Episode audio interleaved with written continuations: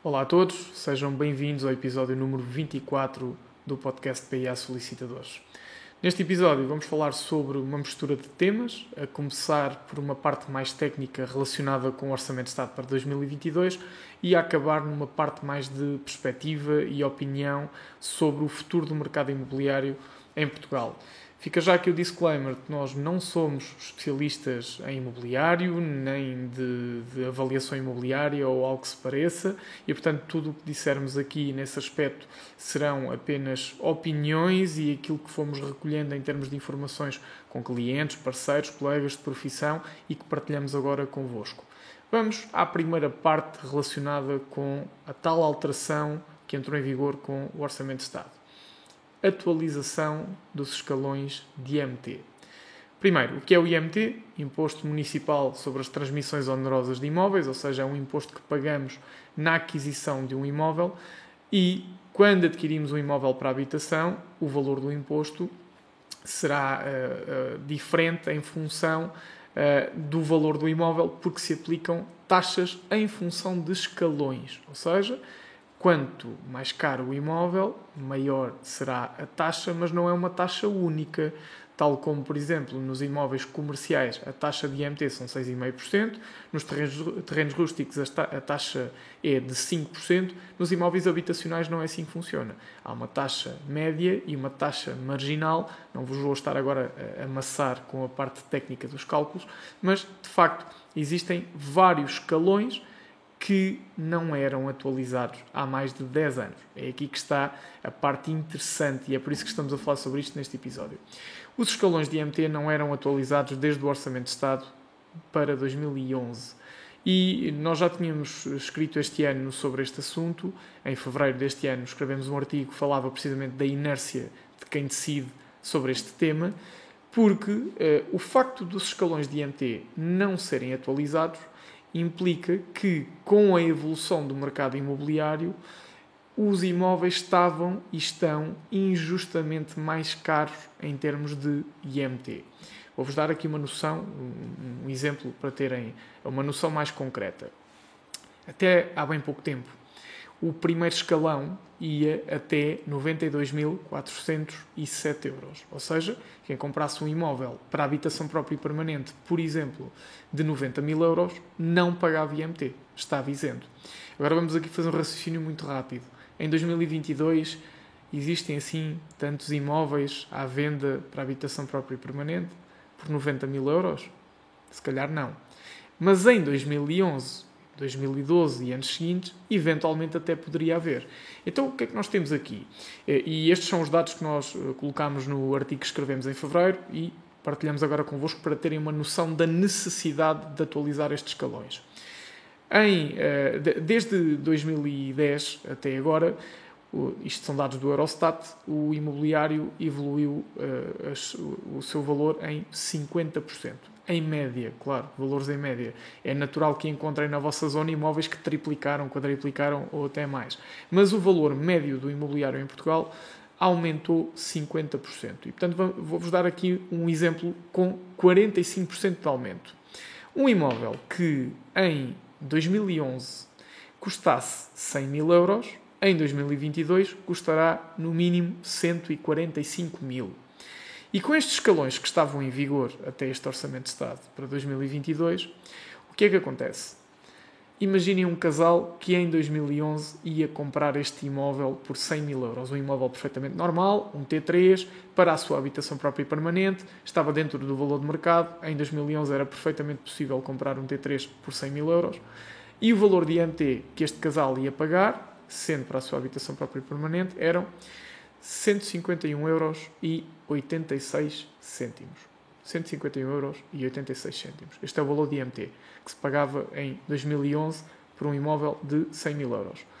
Agora, até este Orçamento de Estado para 2022, de facto, um imóvel de 100 mil euros continuava a pagar 151 euros e 86. Qual é o problema? É que já ninguém compra nenhum T3 por 100 mil euros.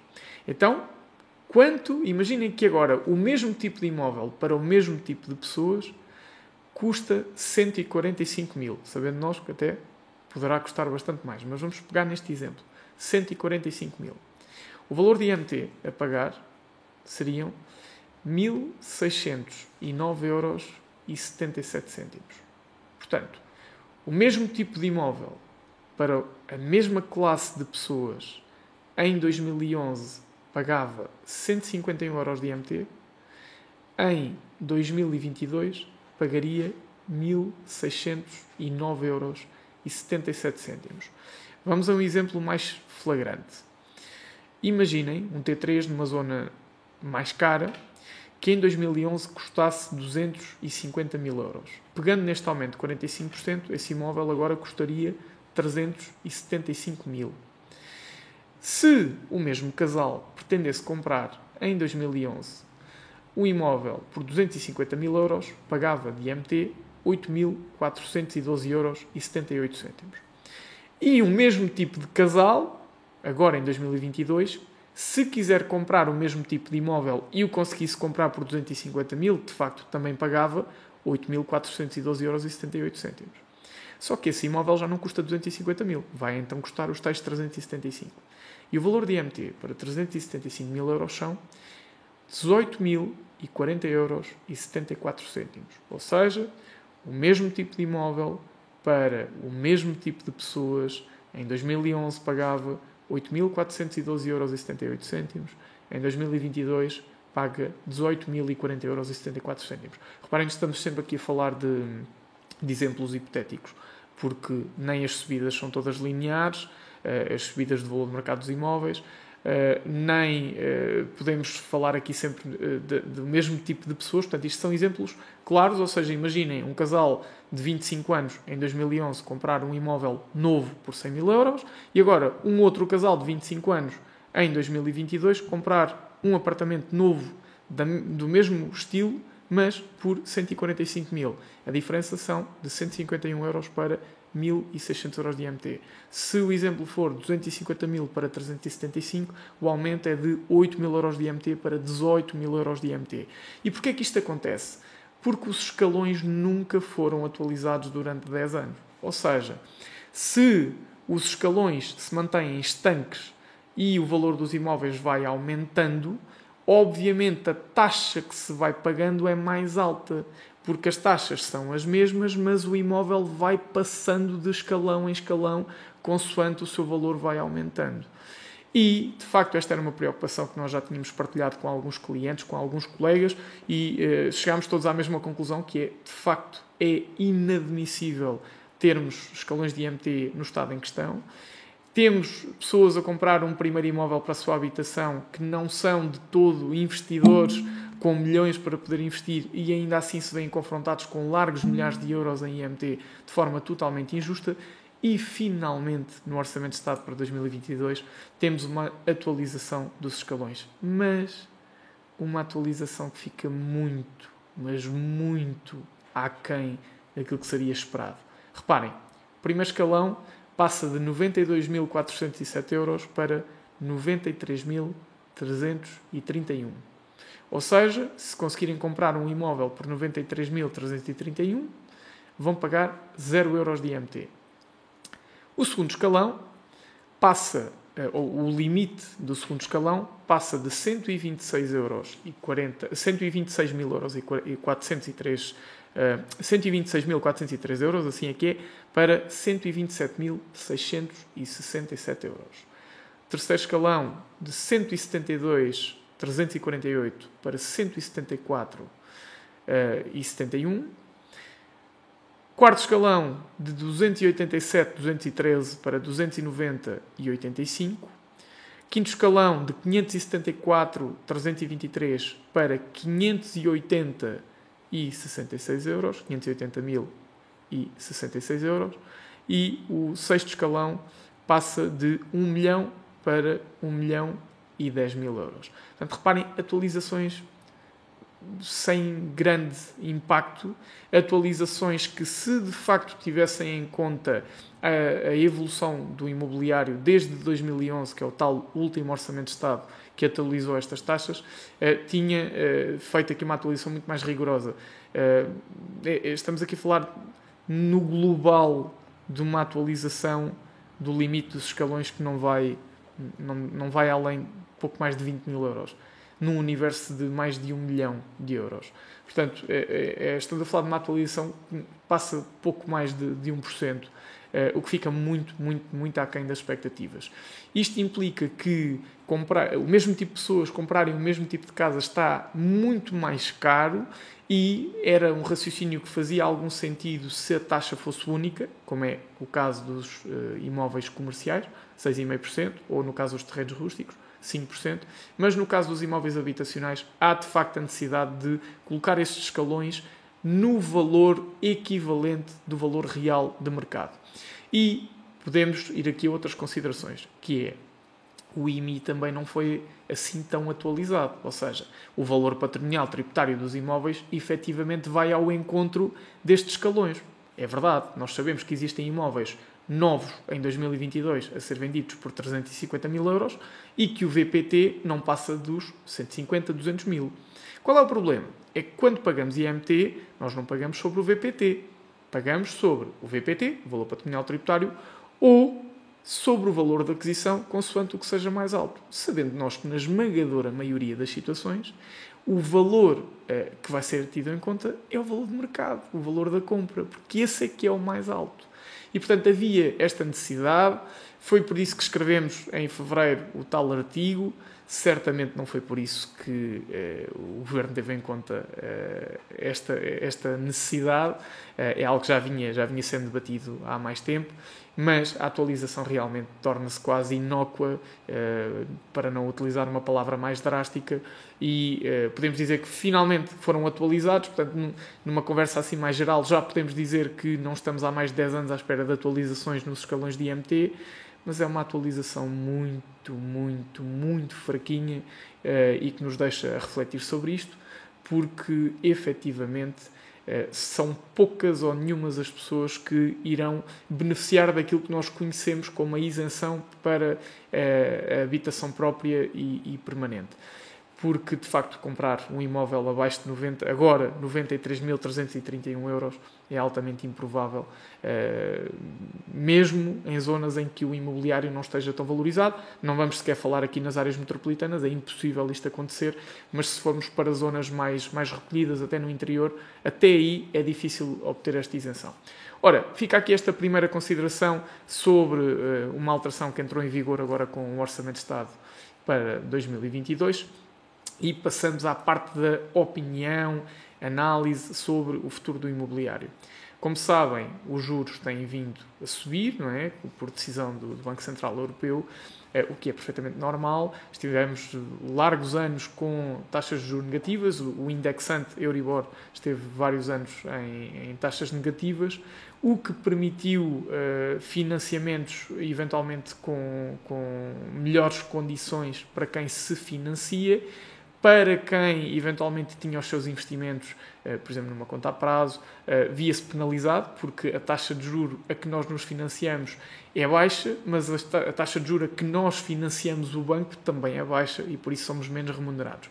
Agora, por uma questão de tentar travar a inflação, é este o argumento, deixo essa discussão para economistas, eh, estão a subir os juros, o que implica que as famílias vão sofrer e muito com esta subida. Basta pensar, em termos matemáticos, muito, muito, muito, muito simples, uh, desconsiderando aqui variáveis como comissões, como outras variáveis relacionadas com, com o crédito, mas vamos pegar só no capital em dívida. Imaginem uma família que à data de hoje tenha 200 mil euros ainda de capital em dívida, se a taxa de juros aumentar, por exemplo, 2%, significa que aquela família vai pagar mais 4 mil euros sobre uh, 4 mil euros por ano uh, sobre o capital em dívida, ou seja, 4 mil euros por ano, se dividirmos aqui por 12 meses, ainda é um acréscimo muito, muito elevado. Uh, volto a dizer, não, não vou estar aqui com grandes, uh, grandes tecnicismos sobre este aspecto. Ainda há pouco tempo li uma notícia no ECO que falava que a, a prestação da casa uh, iria ficar entre 5% a 20% mais cara que é altamente preocupante. Esta diferença dos 5% para os 20% está relacionado também com os vários tipos de crédito que são contratados, as várias condições que as várias famílias têm. O que é certo é que a subida das taxas de juros vai influenciar diretamente as famílias e vai condicionar a capacidade das famílias para fazer face aos seus empréstimos. Principalmente porque a grande maioria uh, dos empréstimos que foram feitos foram feitos com taxa variável, portanto, daí a subida. Um, e, mais do que isso, isto também é muito importante refletirmos, existe uma elevada percentagem de famílias que, uh, por conta das instruções macroprudenciais do Banco de Portugal, se viram obrigadas a dar 10% de entrada, aquilo que nós conhecemos como 10% de entrada, porque o banco apenas financiava 90% do, do valor do imóvel, o que significava que num imóvel de 200 mil euros, aquela família tinha que ter 20 mil euros só para a compra, mais a questão dos impostos e uh, as despesas relacionadas com o ato notarial e os registros. Mas, mais do que isso, o que vimos acontecer várias vezes, demasiadas vezes, foram famílias que, não tendo este valor de entrada, contraíram um segundo crédito, um crédito pessoal. Ou seja, existem demasiadas famílias que, num curto espaço de tempo, contraíram um crédito à habitação para pagar os 90% e créditos pessoais para fazer face aos 10%, endividando-se a níveis muito elevados, cedendo altamente a taxa de esforço recomendada e aquilo que acontece é que tanto o empréstimo como o outro, estando indexado à tal uh, taxa variável, o que acontece é que agora são muito penalizados. Imaginem famílias que neste momento, entre crédito pessoal e crédito à habitação, estão com prestações de 800, 900 euros, sendo certo que esta prestação não é prestação durante os 40 anos, atenção, é porque o crédito pessoal à partida mantém-se apenas entre 7 a 10 anos, não mais do que isso, mas durante esses 7 a 10 anos estarão com uma prestação de 800, 900 euros. Com a subida das taxas de juro, imaginem esta prestação subir, este conjunto de prestações subir para 1100, 1200, por exemplo, que é um sufoco autêntico para estas famílias, e depois aquilo que todos nós conhecemos e que estamos a ver diariamente, o aumento da inflação está de facto a provocar danos muito claros em todas as famílias, que é normal, desde a subida dos combustíveis, ao aumento do custo de vida que se vê em qualquer ida ao supermercado, os produtos são de facto mais caros, relacionado com muitos fatores, mas eh, não podemos ignorar que estamos à porta de uma nova crise uh, e esta nova crise o que vai provocar é uma necessidade das famílias resolverem uma eventual situação de incumprimento. Como será uma tentativa de negociação do crédito à habitação, que pode passar por tentar entregar os imóveis à banca. Ou seja, acredito que uh, num curto espaço de tempo, diria nos próximos meses, vamos começar a ver um abrandamento do valor do mercado imobiliário. Sinceramente, não, não parece que exista aqui uma descida, mas um abrandamento. Mas, acima de tudo, vamos ver uma, um, um, aumento da oferta, nem que seja um aumento temporário. E esse aumento da oferta vai estar relacionado com algo muito óbvio, que é, se eu tenho uma casa para pagar e não consigo fazer face à prestação, vou tentar vendê-la pelo valor que eu necessito para fazer a liquidação total do crédito, pagar o capital em dívida, mais as penalizações pela amortização e os juros uh, que tenho a pagar, e uh, se conseguir vender e liquidar todas as minhas dívidas, pelo menos fico descansado que não vou entrar em incumprimento. Porquê? Porque se nada fizer e entrar em incumprimento, o que vai acontecer é uma resolução do contrato e uh, a execução da hipoteca, que é o mais normal, avançar para a ação executiva, ser vendido o imóvel em venda judicial e eu até posso, eventualmente na venda judicial, ver o imóvel ser vendido por um valor superior àquilo que eu preciso para fazer face à dívida, mas se assim for, vale mais eu tentar vendê-lo sozinho. Portanto, num primeiro momento, acredito que é isto que vai acontecer. As famílias vão tentar desfazer-se uh, dos imóveis para tentar fazer face, uh, combater uma situação de incumprimento, porque infelizmente não, não lhes é possível de repente aumentar o seu rendimento em 300, 400, 500 euros mensais e portanto têm que resolver de outra forma. E momentaneamente vamos assistir aqui a uma primeira vaga de vendas no mercado comum.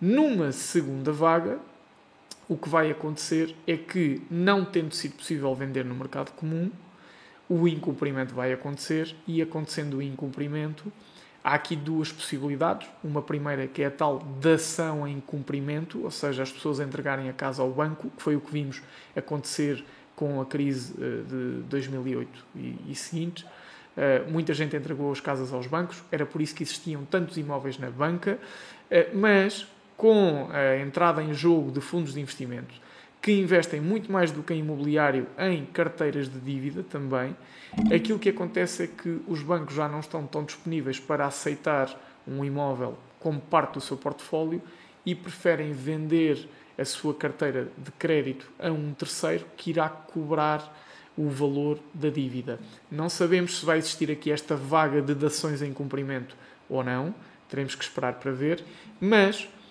se existir uma vaga de entrega de imóveis ao banco, o que vai acontecer é muitos imóveis do banco e possibilidade de financiamento a 100%. Caso isto não seja possível, o que vai acontecer é um, um aumento significativo das ações executivas e das vendas de imóveis em leilão.